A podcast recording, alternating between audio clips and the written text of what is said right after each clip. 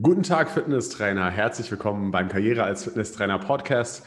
Heute haben wir einen spannenden Gast hier in diesem Podcast und zwar Stefan Jokel. Äh, er ist Personal Trainer aus Berlin und ähm, ist schon seit, wie vielen Jahren bist du Personal Trainer, Stefan? Ähm, ich bin jetzt seit 15 Jahren Personal Trainer. Genau, seit 15 Jahren Personal Trainer und das Ganze sehr erfolgreich in Berlin, schon eigenes PT-Studio gehabt, ähm, betreut schon einige Kunden über zehn Jahre lang, hatte mir auch gerade im Vorgespräch erzählt. Und wir hatten sogar schon mal vor ein paar Jahren Kontakt, so vor vier Jahren. Ähm, da haben wir auch schon mal äh, zwei, drei spannende Interviews aufgezeichnet für den YouTube-Kanal. Allerdings äh, gibt es äh, dieses Mal das Ganze per Podcast-Format. Das ist immer ein bisschen entspannter zum Zuhören, finde ich. Ja. Und ähm, ja, Stefan ist eben noch ein guter Kollege von Dirk. Dirk kennt ihr ja auch bereits schon hier von den ganzen Podcasts. Und äh, Dirk meinte, sprecht auch nochmal mit Stefan, der hat auch nochmal ein, einige Sachen zu erzählen. Und da habe ich gesagt, ja, das stimmt. Ich habe auch Stefan schon seit, äh, seit, seit dem also seit dem letzten Mal, seit also vier, fünf Jahren jetzt auf äh, Instagram abonniert gehabt. Da sehe ich manchmal, was er da macht. Und das ist immer alles relativ cool. Und deswegen ist er heute mit zu Gast. Und deswegen nochmal, hallo Stefan, schön, dass du dabei bist. Hallo Tim, grüß dich. Ähm, ich freue mich auf den Podcast und äh, vielen Dank für die Einladung. Gerne. Ähm, genau, und wir wollen heute einfach mal so ein bisschen über Stefans Werdegang sprechen. 15 Jahre Personal Training ist natürlich eine lange Zeit und da lernt man natürlich sehr, sehr viel und macht viele Erfahrungen. Und ich finde es immer spannend, wenn man halt sich mal andere Stories an, anhört oder anschaut, wie es halt andere Leute einfach geschafft haben, erfolgreich in dem zu sein, was sie tun. Und da ja bestimmt auch viele von euch hier Personal Trainer werden, passt es natürlich ganz gut. Deswegen werden, mal, werden wir heute mal so ein bisschen Stefans Karriere sozusagen durchgehen, ein bisschen durchleuchten und ähm, wir werden einfach mal so ein paar Erfahrungen sozusagen teilen oder wird ein paar Erfahrungen erzählen, von denen du bestimmt was mit lernen kannst. Ähm, und deswegen würde ich einfach mal anfangen mit der ersten Frage für heute. Und zwar, äh, viele wollen ja Personal Trainer werden und stehen vielleicht am Anfang der Karri an ihrer Karriere hier von den Zuhörern. Deswegen ist mir die Frage an dich, wie hast du deine Karriere als PT gestartet und vor allem auch, was war so der Grund dafür, was war so das Warum dahinter, warum bist du PT geworden damals? Ähm, für mich ähm, ist es erstmal so, ich bin da ein bisschen ins kalte Wasser gesprungen sozusagen. Mhm. Ähm, während des Studiums der Sportwissenschaft ähm, habe ich in der Rehabilitation gearbeitet, in einer ganz klassischen Reha. Und ein Freund vom Studium von mir, der kam auf mich zu und meinte, du Stefan, ich arbeite als Personal Trainer in einem Studio und hast du da nicht auch Bock drauf? Ähm, das ist einfach der geilste Job überhaupt. Das macht so einen Spaß und die Entwicklungsmöglichkeiten sind großartig und muss ganz ehrlich sagen, dass ich am Anfang überhaupt nicht viel damit anfangen konnte. Mhm. Und habe mich dann in diesem Fitnessstudio in Berlin beworben. Es war eins eigentlich der einzigen Fitnessstudios zu der Zeit, die Personal Training als Produkt und als Dienstleistung mit angeboten haben. Und dachte mir zuerst auch so, warum sollen die mich jetzt überhaupt nehmen ähm, mhm. in meinem jugendlichen Alter? Und ähm, Wie alt warst du da? Hab, Mitte 20. Mhm. Das war zum Ende des Studiums hin und habe mich dann dort beworben und wurde dann auch genommen und erstmal sozusagen als, äh, ich sage jetzt mal, als klassischer Trainer auf der Trainingsfläche.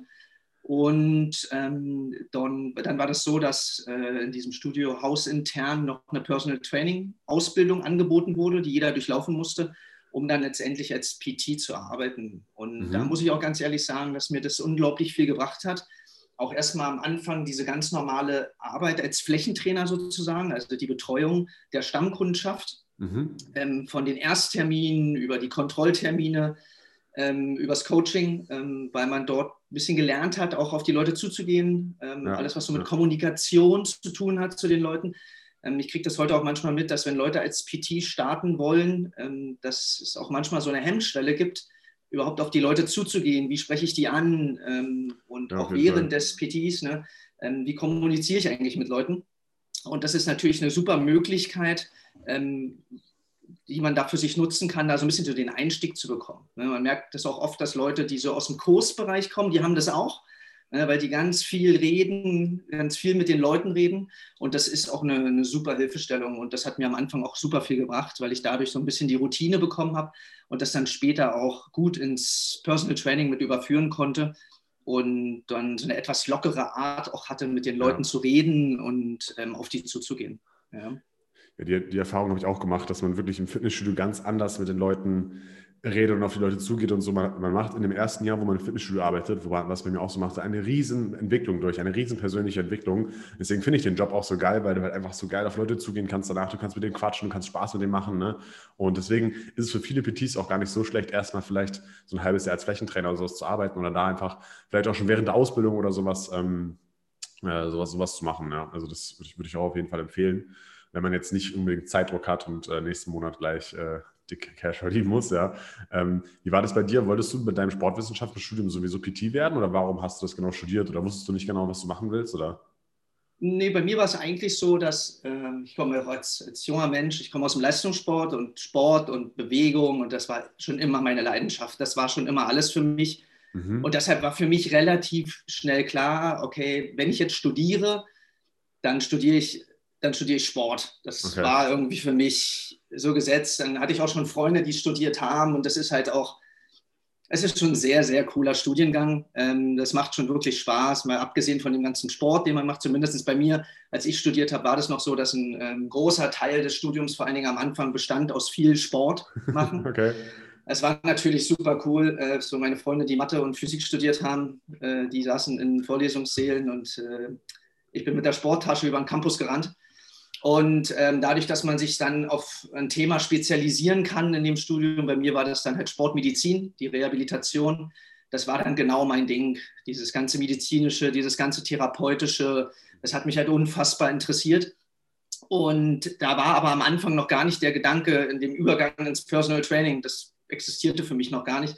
Okay man kann es auch, glaube ich, so sagen, dass ich da auch noch nicht so den Plan für mich hatte, was ich später mal mit dem Studium mache, sondern es war mehr so die Idee, ähm, das, das zu studieren und dann als Sportwissenschaftler zu arbeiten. Ich Habe erst während des Studiums ähm, begriffen, dass es den Beruf des Sportwissenschaftlers eigentlich nicht wirklich gibt. Ja. Es gibt einen ganz tollen Vortrag von Jürgen Klopp an der Sporthochschule Köln. Der sollte eigentlich dort einen, einen Vortrag halten über Fußballtaktik. Und dann war der Vorlesungssaal, der eigentlich für 200 Leute ausgelegt ist, ähm, der war mit 500 Leuten voll. Und am Anfang durfte ein Student eine Frage stellen. Und dann hat der Jürgen Klopp die Frage gestellt: Ja, ich habe jetzt Sport studiert, was mache ich denn jetzt? Und dann hat Jürgen Klopp anderthalb Stunden lang einen Vortrag darüber gehalten äh, mit dem Titel äh, Sportwissenschaftler. Und nun, ja, und es ist halt auch so ein bisschen das Thema, dass man eigentlich dann erst für sich irgendwann herausgefunden hat, wo ist eigentlich die Nische, in der ich mit dem Studio arbeiten kann. Und ich habe am Anfang schnell festgestellt, ich habe ganz klassisch in der Reha gearbeitet. Okay, das ist definitiv nicht meine Nische, weil ich halt auch festgestellt habe für mich, ich kann halt mit den Leuten nicht so arbeiten, mhm. wie ich das gerne möchte. Weil in der Reha, wo ich war, da war das alles sehr, sehr durchgetaktet, sehr strukturiert. Die Leute kamen, haben, jeder hat den gleichen Trainingsplan gekriegt. Leute, die mit einem Bandscheibenvorfall im Rücken kamen, haben den und den Trainingsplan mhm. den mhm. und den Übungen bekommen. Ob das jetzt vielleicht hundertprozentig zu dem gepasst hat oder nicht, das war halt eine Kassenleistung. Es wurde so abgearbeitet.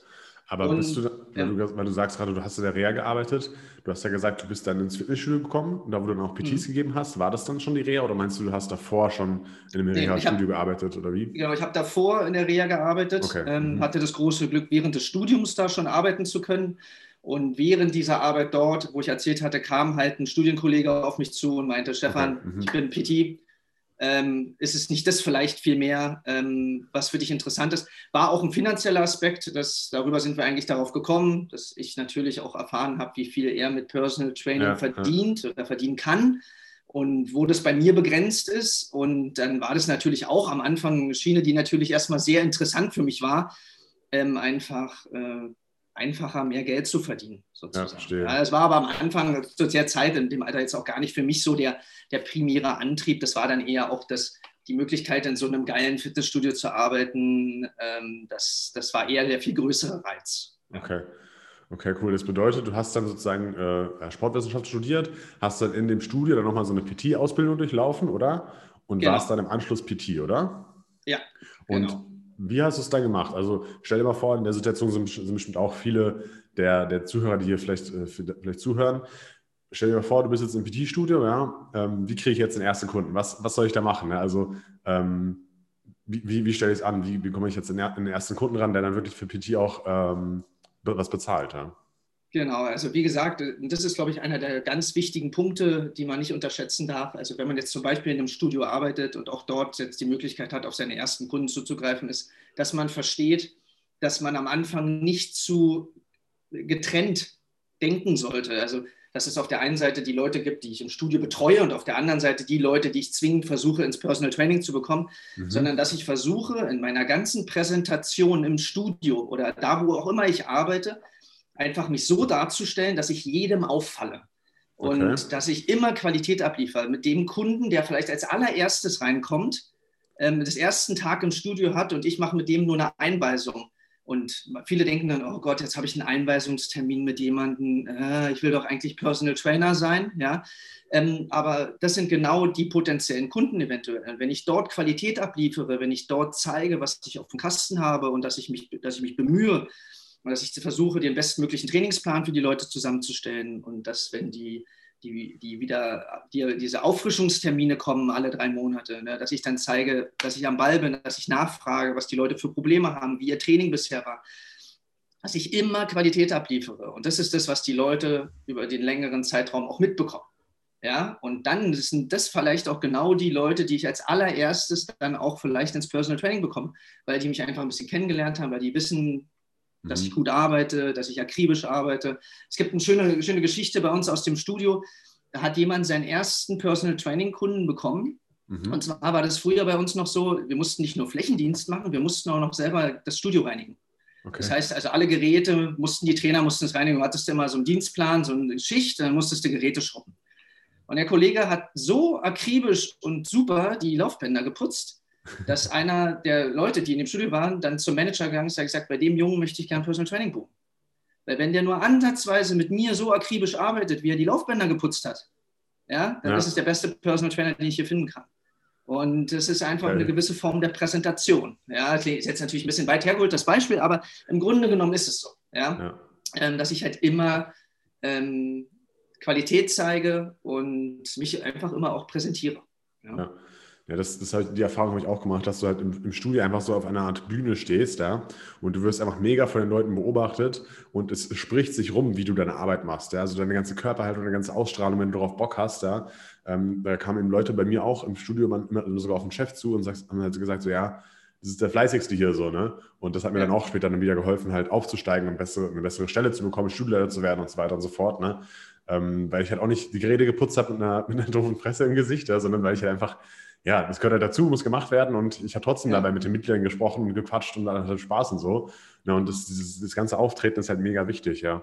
Genau. Ähm, aber du hast jetzt so gemeint, wenn du, wenn du sozusagen ähm, im, Studio bist und so Einweisungstermine und sowas hast und Leute kennenlernst, dann äh, kann man darüber ja Kunden generieren. Es gibt aber natürlich auch Studiokonzepte, da zahlst du eine Miete, ja, und sagst, okay, ich bin jetzt Personal Trainer und du hast jetzt eben nicht diese normalen, ähm, diese normalen Flächentraineraufgaben noch mit dazu und kannst sozusagen nicht aus dem Flächentraining ins Personal Training holen.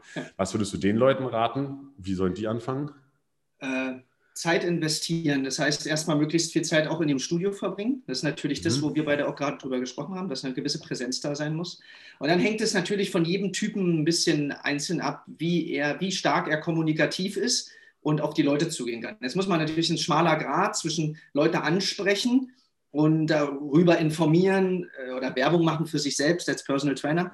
Ähm, dann hat natürlich die Möglichkeit, äh, Leuten, die man öfter sieht, wo man vielleicht sieht, dass die in ihrem eigenen Training bestimmte Schwächen haben, ja, dass man die ähm, darauf anspricht und sagt, ob die mal Interesse haben, eine Probestunde zu machen. Ja, mhm. Dass man sagt, hey, ich biete ja einfach mal kostenfrei ein Probetraining bei mir an, damit wir zum Beispiel an deiner Technik im Kniebeugen oder was auch immer arbeiten können. Ja, dass man die Leute darüber holt oder auch einfach ähm, Präsenz zeigen im Studio auf der Fläche und einfach auch Leute ansprechen, ein bisschen unterstützen, Hinweise hier geben, Hinweise da geben, so ein paar, solange das Studio damit einverstanden ist, natürlich, wo man sich einmietet, um Gottes Willen. Ja. ja. Dass man die Kunden, die man dort trainiert, auch ganz wichtiger Punkt, dass man so ein bisschen so eine Show abzieht. Ähm, das ist genau das, was du meintest. Das PT in einem Fitnessstudio ist Entertainment. Ähm, und man sollte dann je nachdem, was man für einen Kunden hat und ob das möglich ist, natürlich auch äh, nicht gucken, dass man sich in die allerletzte Ecke verkriecht und sich irgendwo versteckt, sondern wenn der Kunde, den man hat, das auch ermöglicht, sich am besten in die Mitte des Fitnessstudios stellt.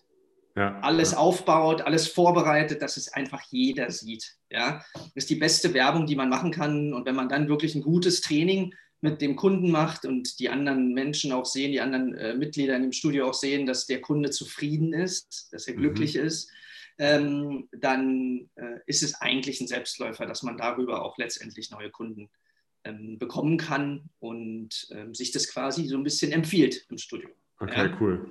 Wie war, wie es dann genau bei dir? Also wie kannst du dich noch an deine ersten Kunden erinnern und hast du den dann so durch Einweisungstermine bekommen oder, oder weißt du das noch ganz genau? Oder? Genau, ich weiß es auch, wie heute meine erste Kundin, das weiß ich noch hundertprozentig wie heute. Ähm, das war genau so. Die habe ich im Studio als Flächentrainer ich die kennengelernt und hatte mit der so, ein, äh, so eine Trainingsplanüberarbeitung ihres, ihres Programms und äh, habe auch einfach immer, äh, immer wieder, wenn ich sie gesehen habe auf der Fläche, bin ich immer wieder zu ihr hin, habe gefragt, mhm. wie es mhm. ihr geht, ob sie zurechtkommt. Und das war jetzt gar nicht in dem Hinterkopf, dass das meine Personal Training Kundin war, weil ich habe das mit allen Leuten gemacht, die ich irgendwann mal betreut hatte. Wenn ich, sobald ich sie auf der Fläche gesehen habe, bin ich hingegangen, habe Hallo gesagt, ja. habe gefragt, ob alles okay ist, ob sie zurechtkommen, ob sie mal wieder einen neuen Termin brauchen. Und wenn es nur ein kleines Spotting war, nur eine ganz kleine Unterstützung, ganz kleiner Tipp, dass sie ein bisschen was an ihrem Training verändern können. Und so bist du immer in den, in den Kopf der Leuten. Und dann war irgendwann der Punkt, wo ich als Personal Trainer arbeiten durfte. Und dann bin ich einfach auf die Kundin zugegangen und äh, hatte sie einfach gefragt, ob sie mal Interesse hatten, einen Termin bei mir zu machen. Und das war für mich auch in dem Hintergrund gar nicht die Kundin abzuschließen, sondern es war mehr, dass ich diese, wir sagen dazu Petit Trials, also dass ich diese Probestunden dass ich das mit ihr üben kann. Mhm. Weil ich dachte, okay, das ist jemand, der kennt mich, da brauche ich jetzt nicht irgendwie aufgeregt sein, mhm. sondern sie kennt mich, die kann ich einfach mal üben. Und dann war die nach der Probestunde so begeistert, dass die bei mir einen Vertrag unterschrieben hat für zweimal die Woche, Krass. für sechs Monate. Und ich stand da und dachte so, okay, das war jetzt ziemlich einfach. Ja. ähm, aber das ist genau das, was ich am Anfang eigentlich so ein bisschen sagen wollte, dass wenn man die Möglichkeit hat, auch in so einem Studio zu arbeiten, dass man einfach immer Vollgas gibt. Dass man nicht irgendwie über die Fläche schlendert und dann so nach dem Motto, okay, ich habe noch eine Dreiviertelstunde, dann kann ich nach Hause gehen. Mhm, ja? Mhm. Sondern dass man Präsenz zeigt, äh, dass man sich für die Leute interessiert, weil das ist auch ein Schwerpunkt dieses Berufes. Du musst dich für die Leute interessieren. Und ähm, dann äh, sprechen wir auch so ein bisschen von Empathie. Ja, dass man den Leuten das so ein bisschen abliest, wie es denen geht, wie die, wie die gerade ticken, dass man dafür so ein Fingerspitzengefühl entwickelt, dass man die Leute dann auch genau im richtigen Moment dort abholt, wo sie gerade sind. Ja. ja das ist auch fürs PT dann später ganz wichtig, äh, dass man nicht einfach das, was man sich einfach plant im Kopf mit den Leuten, einfach gnadenlos im PT dann durchzieht, weil der Kunde vielleicht in dem Moment manchmal gar nicht bereit ist und in der Lage ist, das zu machen, weil er vielleicht gerade mit seinem Kopf und seinen Gedanken ganz woanders ist. Ja und dass man dafür so ein Gespür entwickelt. Und das kann man einfach zum Beispiel super üben, wenn man äh, ganz normale Trainingsbetreuung auf der Fläche macht. Ja. Okay. Und zu der, zu der, zu der ersten Kunde noch gerade, ähm, für, für wie viel, wie, wie, was, wie war da der Stundenlohn? Also wie hast du damit angefangen? War das vorgegeben um, ähm, vom Studio oder hast du Genau, der, das war damals in, jetzt im Nachhinein betrachtet ein Riesenvorteil. Bei uns waren die Stundenpreise vom Studio vorgegeben. Und dadurch äh, war das natürlich auf der einen Seite relativ einfach, weil du brauchtest dir keine Gedanken machen, ob du mit dem Preis irgendwas verhandelst oder wie du die Preise ansetzt, mhm. weil der Preis war einfach vorgegeben. Ähm, und weißt du noch den Preis von damals? Weißt du es noch? Äh, ich möchte, also es waren ja hausinterne Preise und ich glaube, es ist jetzt schon lange her, ich glaube, damals hat die Personal Training Stunde 69 Euro gekostet. Mhm, so okay. ungefähr, sowas in dem Bereich zwischen 60 und 70 Euro, je nachdem. Es gab so verschiedene Preismodelle, umso mehr PT-Stunden die Leute gekauft haben oder umso höher die Abos waren, die sie gemacht haben, ähm, desto günstiger wurde der Preis. Aber wir reden jetzt hier von ein paar Euro äh, ja. in diesem Segment, aber es war immer so ein bisschen um die 70 Euro ungefähr. Und was man ja auch dazu sagen muss, es war ja vor 15 Jahren. Ne? Und wenn du mal jetzt anschaust, was vor 15 Jahren, keine Ahnung, der Big Mac gekostet hat, ja, dann ja. ist er natürlich auch viel teurer geworden. Das bedeutet, ähm, jetzt müsste man wahrscheinlich einfach noch, äh, eigentlich noch ein bisschen mehr verlangen. Ne? Genau, ich glaube, die. Ist, ist dann eigentlich auch gut, weil, äh, weil viele Personal haben wahrscheinlich am Anfang so das, das, das, den Gedanken im Kopf, ja, ich fange erstmal mit keine Ahnung, 30 Euro oder sowas an. Ne? Ähm, und da in dem Fall ist einfach vorgegeben, okay, 70 Euro und wenn es halt klappt, dann klappt es und wenn nicht, dann genau. nicht. Aber ich muss es halt für den Preis verkaufen. Das ist eigentlich ganz cool. Ne? Ja, ja, das hat auch unge ungemein geholfen. Und ähm, weil die Preise, die meisten Leute, die dann kamen für Probestunden oder die interessiert waren an Personal Training, wussten dann natürlich auch in aller Regel, was es einfach kostet. Das ist so wie ja. heute, wenn ich heute arbeite, ich spreche eigentlich mit keinem Kunden mehr über Preise. Weil die meisten Kunden, die zu mir kommen, kennen die Preise weil sie Von aus, Empfehlungs genau, weil sie mhm. aus Empfehlungsgeschäft herauskommen. Ja, ähm, und dadurch ist es eigentlich dann relativ simpel. Ne? Okay, ja, cool. Und hattest du, wenn wir jetzt gerade beim Thema Preise sind, da haben ja auch viele auch schon so Mindset-Probleme oder so einfach den Gedanken im Kopf, dass sie halt einfach nicht so viel verlangen dürfen am Anfang oder sowas. Hattest du auch solche Mindset-Probleme und waren die auf den Preis bezogen oder auch auf was anderes? Oder? Mm, ja, ich glaube, äh, also bei, ich glaube, bei mir war das natürlich am Anfang auch eins der Riesenprobleme, dass ich am Anfang natürlich Schwierigkeiten damit hatte, meine Dienstleistung so hochpreisig zu verkaufen, weil ich natürlich am Anfang selber nicht daran geglaubt habe, dass ich das wert bin, was ich da verlange. Mhm.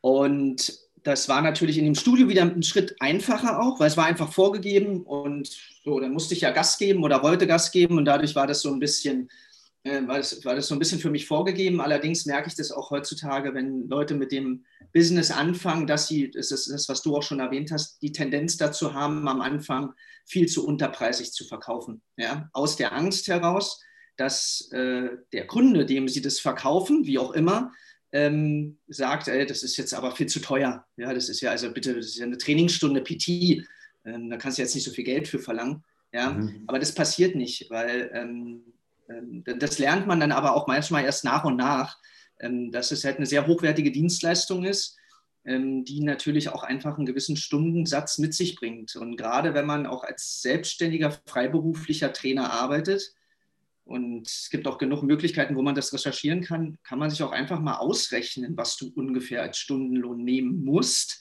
damit du davon leben kannst. Ja. Punkt. Und das ist natürlich ein bisschen was anderes, als wenn du ein junger Mensch bist, jetzt Anfang 20, Mitte 20, startest mit dem Business, dann liegt der Haupt, das Hauptaugenmerk noch nicht darauf, damit 100, das ganze Geld zu verdienen. Man hat meistens auch mehrere Jobs. Man arbeitet als Trainer, vielleicht als Kurstrainer hier und immer auch da. Man hat mehrere Einnahmequellen und das PT baut sich so nach und nach auf. Aber wenn man rein vom Personal Training leben will, dann muss man einen gewissen Stundenlohn nehmen, damit man davon leben kann. Ne? Weil wenn ich von dem Stundenlohn die Steuern abziehe, Versicherungen abziehe und was weiß ich, ja. muss am Ende das übrig bleiben, was sich lohnt, dafür zu arbeiten. Ja? Und äh, das ist halt ein ganz entscheidender Punkt. Und ich glaube, da sind viele Trainer am Anfang einfach viel zu unsicher, äh, was das angeht und müssen halt dann einfach auch erst lernen, dass diese Dienstleistung, die sie anbieten, das auch wert ist. Das ist halt ein ganz entscheidender Punkt. Ja, ja das, deswegen haben wir das, also wir bringen jetzt dieses Jahr auch noch die Personal Trainer Lizenz raus und ähm, ja, dann haben wir eben auch so eine ganz genaue Rechnung gemacht, wie, äh, wie sich das verhält mit dem Stundenpreis, was man alles abziehen muss, was man beachten muss, damit man halt nicht diesen Fehler macht, dass man am Anfang so wenig verlangt und dann am Ende merkt, okay, jetzt habe ich vielleicht 10 Euro pro Stunde verdient netto oder sowas. Genau, und, äh, das kommt, ist halt auch, die Runden. Ne? Finde ich auch super, dass ihr das macht, weil es ist ein ganz wichtiger Punkt. Mir hat das am Anfang nie irgendjemand vorgerechnet. Mir hat nie irgendjemand vorgerechnet, hey, du musst da Steuern zahlen, du jetzt, wenn du dich jetzt noch, wenn du dich noch einmietest, dann hast du noch die Mietkosten, die du bezahlen musst, dann hast du eine Versicherung, dann äh, kann man ja zig Punkte da abrechnen und dann muss da am Ende was übrig bleiben, für was sich das lohnt. Und wie du sagst, wenn ich am Ende, wenn am Ende 10 Euro übrig bleiben, dann sage ich so, okay, das ist dann schon schwierig. Ne? Ähm, dann macht es auch gar nicht mehr so viel Spaß. Ja, ja das stimmt. Und ähm, das ist gut, dass es am Anfang auch einfach mal knallhart äh, vorgerechnet wird, weil ähm, dann, dann, ist es vielleicht auch ein Schritt einfacher, diese Blockade im Kopf ein bisschen zu lösen und zu sagen, hey, ja, ich muss einfach das und das verlangen, ähm, damit das für mich wirklich ein Business wird. Ne? Ja, auf jeden Fall. Okay. Und gab es noch irgendwelche anderen Mindset-Probleme oder war das so das Einzige, was bei dir so war mit dem Preis oder gab es noch irgendwelche anderen ähm, Sachen? Also für mich war, war das so ein bisschen am Anfang der Schwerpunkt, weil am Anfang musste ich ja Personal Training auch wirklich verkaufen. Ja, mhm. ähm, das ist ja für die meisten am Anfang der Punkt, dass sie Personal Training verkaufen muss. Später, wenn man so ein bisschen erfolgreich ist als Personal Trainer, muss man kein PT mehr verkaufen. Ja, dann bietet man das eigentlich nur noch an und macht eine Probestunde und in aller Regel, wenn man gut ist und wenn man das ernst meint, dann kommen die Kunden auch. Ja, dann hat das nicht mehr so viel mit PT verkaufen zu tun. Aber am Anfang äh, muss man verkaufen und äh, da war bei mir auch so ein bisschen die Hürde, ähm, dass das für mich sehr schwer war. Es gibt ja bestimmte Techniken auch im, im Verkaufen. Ja, ähm, und wenn man sich da so ein paar Tools aneignet, wird es ein bisschen leichter. Aber am Ende muss man einfach sagen, muss man zu dem Produkt stehen, zu der ja. Dienstleistung stehen, zu sich selber als Person stehen und das mit einer absoluten Selbstverständlichkeit demjenigen anbieten. Genauso selbstverständlich, wie man die Stunde PT mit demjenigen macht. Und den meisten fällt diese PT-Stunde ja nicht schwer. Das ist ja die Leidenschaft, die man hat, die Begeisterung. Man arbeitet mit jemandem an, einem, an dem seinen Zielen. Das ist total toll. Und die meisten Leute lächeln während der ganzen Zeit, während dieser Stunde. Die meisten Trainer. Und wenn es dann aber daran geht, was zu verkaufen, dann fallen die Schultern nach vorne und der Blick fällt nach unten. weil das ist auf einmal out of comfort zone. Ja, das ist halt nicht das, was man eigentlich machen will, aber es gehört nun mal dazu. Und da muss man diese, dieses Selbstvertrauen und diese absolute Selbstverständlichkeit genauso mit dazu bringen, dass man dann halt sagt, je nachdem, hey, pass auf, die Stunde PT kostet bei mir 120 Euro und ähm, das beinhaltet das, das, das und das. Und das ist nun mal so. Und ähm, die meisten Leute verstehen das auch, also die, die erfragen das gar nicht. Okay, ja, cool. Und selbst wenn Sie mit, das ist jetzt ein anderes Thema, und selbst wenn Sie mit Argumenten kommen, ja, ich habe aber gelesen, der und der bietet das für 60 Euro an, dann gibt es immer noch genug Argumente, die man bringen kann, warum man dann das ausgerechnet nicht machen sollte. Ja. Und äh, selbst wenn es dann nicht funktioniert, dann ist es halt so. Man sollte sich trotzdem nicht unter Wert verkaufen. Man sollte auch nicht anfangen zu sagen, naja gut, dann mache ich diesen einen Kunden halt für 60 Euro drauf gepfiffen. Hauptsache ich habe einen Kunden. Weil das geht auf Dauer, geht das nicht gut. Ja. ja. das hast du, hast du ganz gut zusammengefasst, dass man dieses Selbstvertrauen braucht und, und ähm, ja, dass es ohne dem auf jeden Fall nicht funktioniert. Aber wir haben ja auch schon an, viele andere äh, PT-FAQs aufgenommen hier beim Karriere Internet Podcast mit Dirk zusammen, wo er auch oft auf dieses Thema eingeht. Ne? Das heißt, wenn du da Probleme hast oder sowas als Zuhörer, dann kannst du dir auch gerne mal anhören. Ähm, ja, dann, dann ging es quasi weiter so mit deiner Karriere, dann im Studio. Du hast wahrscheinlich immer mehr Kunden bekommen. Und gab es dann irgendwie so einen Zeitpunkt, wo du so gesagt hast, okay, jetzt arbeite ich wirklich hauptberuflich als Personal Trainer. Jetzt bin ich erfolgreicher Personal Trainer. Und wo standest du so zu, diesem Zeitpunkt? Kannst du dich noch daran erinnern? Oder? Mm, ich glaube, was ein ganz entscheidender Punkt war, dass ich irgendwann für mich entschieden habe, dass es das ist, was ich machen möchte beruflich. Zumindest mhm. erstmal die nächsten fünf Jahre.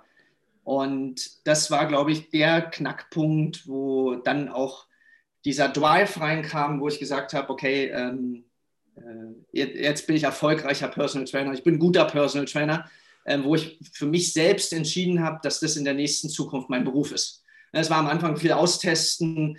Man hat es auch bei vielen anderen Trainern gemerkt, die haben das angetestet, mit Kunden gearbeitet, haben dann festgestellt, das ist doch nicht meins. Ja, dieses, diese sehr enge Betreuung, ähm, auch dieses fokussierte, äh, man darf das auch nicht unterschätzen. Es ist auch ein anstrengender Job, ja, ganz positiv gemeint. Ja, der zieht eine Menge Energie. Und ähm, ich habe, das war das eine, dass ich für mich entschieden habe, okay, ich bin Personal Trainer. Ich versuche das nicht nur zu sein, ich bin das. Und ich glaube, der Punkt, wo ich für mich klar war, dass ich erfolgreicher Personal Trainer war, als ich mich nicht mehr darum kümmern musste, dass neue Kunden kommen. Okay. Mhm. Du dann ein paar Kunden hast und die betreust und daraus entsteht ein Empfehlungsgeschäft, weil die Leute so davon begeistert sind, wie, sie, wie du mit ihnen arbeitest, dass sie das ihrem besten Freund ihrem Chef, ihrem Nachbarn oder den Geschwistern oder der Frau erzählen und die dich anrufen und sagen, hey, äh, ich habe deine Nummer von dem und dem und ich würde gerne mit dir eine Probestunde machen oder ich würde gerne zu dir ins Personal Training kommen. Und in dem Moment weiß ich dann, oder wusste ich dann, nee, okay, ich, äh, also ich habe mir das jetzt selber nicht so gesagt, ich bin erfolgreicher Personal Trainer, ja, ja, aber, aber auf jeden Fall war für mich klar, die Arbeit, die ich abliefere und die Qualität, die ich abliefere, stimmt.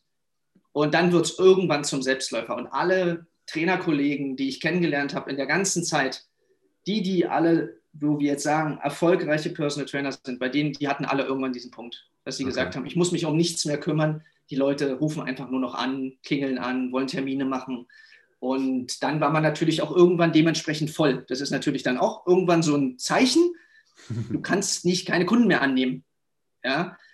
Und als ich angefangen habe zu arbeiten, habe ich 24 Stunden, sieben Tage die Woche gearbeitet. Ähm, also 24 Stunden meine ich natürlich, ich habe es ist ja nicht nur die Stunde, die PT, die man mit den Leuten hat, man hat ja auch eine Kommunikation über WhatsApp, über ja. was auch immer, eine Trainingsbetreuung, Coaching, ja. Und da habe ich aber sieben Tage die Woche gearbeitet, von Montag bis Sonntag. Äh, und das hat sich dann natürlich auch irgendwann gewandelt, ja. Arbeite jetzt nicht mehr sieben Tage die Woche, weil ich einfach für mich festgestellt habe, dass es nicht funktioniert. Ja, ja. Nicht aber das war natürlich am Anfang für mich auch Erfolg. Ich habe einfach ja. sieben Tage die Woche ausgebucht. Ja, und ähm, da wusste ich eigentlich, okay, das funktioniert. Ja. Und wie lange, wie lange hat das so gedauert? Du hast ja gerade deine erste Kundin beschrieben und dann hast du so einen Zeitpunkt beschrieben, okay, du musst dich nicht mehr selber anstrengen, dass du neue Kunden kriegst, sondern die Kunden kommen so. Wie lange, wie viel Zeit war dazwischen? Ah, es waren ungefähr anderthalb Jahre. Anderthalb, das geht ja eigentlich auch, ne? Das geht, ja. Das, Stell dir mal vor, gesagt, fängst, du fängst jetzt mit PT an so und in eineinhalb Jahren bist du schon eigentlich gut erfolgreich oder musst keine neuen Kunden mehr generieren oder sowas oder hast schon ja. gestandenes Business, jetzt nicht so lange, wie, wie man sich andere Businesses aufbauen muss oder so, ne?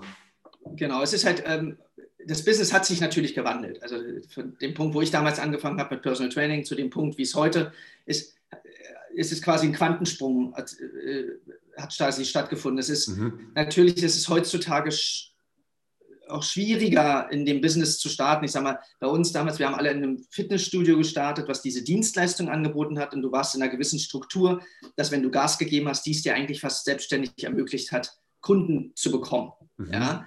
Ähm, heutzutage, wenn man natürlich nicht in so einem Studio arbeitet und keine Strukturen hinter sich hat, die einem irgendwie Kunden ranspülen, muss man sich natürlich Sachen überlegen, wie komme ich denn heutzutage eigentlich an die ersten Kunden? Wo finde ich denn die?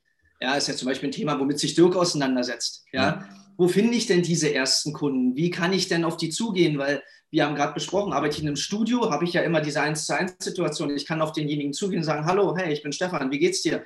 Ähm, ich wollte dir ein paar Tipps geben für dein Training. Ja, ähm, arbeitest du aber nicht in irgendeinem Studio und stehst quasi vor der Tür draußen und willst mit dem Business anfangen, musst du halt andere Wege finden.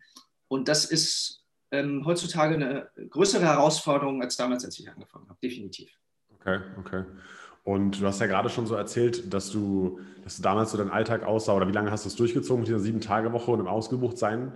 Weißt du es noch? Na, die ersten zwei, drei Jahre habe ich so gearbeitet. Ne? Aber okay. auch äh, ganz ehrlich, ich, auch, äh, ich fand es auch geil. Das war auch einfach cool. Ich, ja, am Anfang äh, muss man auch sagen, es entwickelt sich ja. Du hast ja nicht am Anfang, dass die sieben Tage voll waren, sondern es war ein Tag, sah ja auch aus, ich bin morgens irgendwo hingefahren, habe zwei Kunden gehabt, dann bin ich wieder nach Hause gefahren, dann hatte ich eine Zwischenschicht im Studio und abends hatte ich nochmal zwei PTs. Das hat sich ja auch anders aufgesplittet. Ja? ja. Ähm, und nach und nach wurden die, wurden die Tage immer voller und immer voller und immer voller.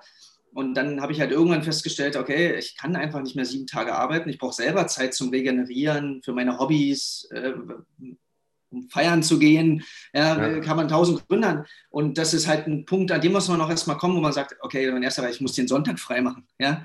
Ähm, und dann, jetzt stehe ich da, jetzt habe ich Familie und ähm, sage, okay, das Wochenende gehört einfach mir und der Familie. Ja, und dann irgendwann merkt man, okay, ich habe auch noch ein paar Hobbys und ähm, dann irgendwann schafft man das, sich, das für sich so zu strukturieren, wie es passt, ähm, dass man äh, sagt, okay, das Geld, was ich jetzt verdiene, ist okay und ich habe auch noch Zeit für mich und Freizeit, das ist halt ein ganz entscheidender Punkt. Den sieht man vielleicht am Anfang nicht so, muss man auch nicht zwingend am Anfang so sehen. Das ist halt auch ein Business, wo du am Anfang, wie bei so vielen Sachen, einfach Vollgas geben musst. Ne? Du musst Präsenz zeigen, und da sollte man vielleicht auch nicht am Anfang gleich loslegen mit, also montags und freitags ist ungünstig bei mir. Ähm, ich kann eigentlich nur Dienstag, Nachmittag und Donnerstag, Vormittag, sowas habe ich auch schon kennengelernt, PTs anbieten, weil du musst auch am Anfang eine gewisse Flexibilität mitbringen und zwar eine Flexibilität für den Kunden, dass er merkt, okay, äh, du stellst dich terminlich auf ihn ein. Ja? ja. Ähm, später, wenn du erfolgreicher Personal Trainer bist, dann kannst du das auch so umbauen, dass du schaffst, dass die Kunden sich auf dich einstellen. Ja? Indem du sagst, du pass auf, ich bin ja relativ voll, ich habe noch am Vormittag ein paar freie Slots und dann wird man auch lernen, dass die Leute auch dafür bereit sind, diese freien Slots zu befüllen. Hauptsache, sie sind bei dir im Training. Aber das ist ein Prozess, das dauert meistens ein bisschen. Ja, ich meine, ist ja auch nicht schlimm, erstmal so Vollgas zu geben ja, und richtig reinzuhauen, sich was aufzubauen und dann später so ein bisschen ähm, gesittet das genau. Ganze wieder anzugehen. Das ist auch vollkommen normal. Ne? Das, ist, das auch, ist, auch, vollkommen in Ordnung. Und das anders funktioniert es auch, glaube ich, nicht. Es ist am Anfang ein Fulltime, also es ist auch jetzt ein Fulltime-Job, aber es ist am Anfang ähm, äh, wirklich äh, aber die meisten, die schwimmen dann auf dieser Welle, das ist auch gut. Ich bin auf dieser Welle geschwommen und ähm, dann äh, gibt es gibt's kein Wochenende. Das ist auch vollkommen okay. Ähm, gerade wenn man sich ein eigenes Business aufbauen will, ähm, sollte das am Anfang allgegenwärtig sein. Und das ist ja auch das Schöne, dass man dann eigentlich weiß, dass der Fokus zu 100 Prozent darauf liegt. Ne? Wenn man irgendwo Erfolg haben will, muss der Fokus darauf liegen. Ja. Und wenn der Fokus darauf liegt, kommt auch alles zu dir. Ja? Das gibt tausend Beispiele im Leben dafür, die das immer beweisen. Und so ist es einfach auch. So funktioniert es halt. Ne? Und ich merke immer dann bei den Leuten oder bei den angehenden Personal Trainern, die Probleme haben und die ins Struggeln kommen, da merkt man halt, dass der Fokus dann nicht hundertprozentig da ist. Ne? Dass der mhm. nicht hundertprozentig in diese Linie läuft, die sich immer wieder hinterfragen, äh, ist das wirklich das Richtige, was ich da mache? Ist das wirklich eine Sicherheit? Ähm, wie komme ich an den nächsten Kunden? Und die sich selber immer ein bisschen hinterfragen und dann wird es auch schwierig. Ja, ja. ja. ja also das, da sprichst du auf jeden Fall was Richtiges an mit dem, mit dem Fokus, dass man da eine gewisse Zeit lang einfach reinhauen muss. Und so wie du es jetzt auch machst, ne? du hast in den 20ern reingehauen, in den 30ern auch noch. ähm, und jetzt äh, hast du Familie und kannst auch ein bisschen, bisschen langsam das. Ganze angehen lassen, beziehungsweise du bist ja wahrscheinlich immer noch sehr fleißig, ne? aber halt ja, keine sieben Tage mehr pro Woche. Ne? Genau, was man natürlich auch ein bisschen dazu sagen muss, das wird, werden die meisten auch merken, dass wenn du, du arbeitest ja am Anfang als Freiberufler, als Selbstständiger, fängst du an, den ersten Kunden. Neben dem Beruf des Personal Trainers, du wirst ja auch irgendwann Unternehmer.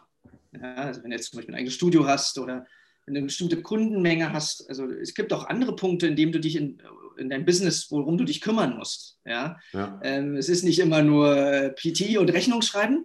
Ja? Es kommen auch andere Punkte mit dazu, die auch wo du auch ein bisschen Zeit für investieren musst, wo du dir Gedanken drum machen musst, wo du dich strukturieren musst. Und äh, du musst dir irgendwann oder solltest dir irgendwann Gedanken darum machen, wie sieht eigentlich wirklich mein PT-Konzept aus? Ne? Wofür stehe ich? Wie arbeite ich? Ähm, und das kostet auch Zeit und Energie ja? und ja. auch Jahre, um das manchmal herauszufinden, wirklich. Ne? Ja.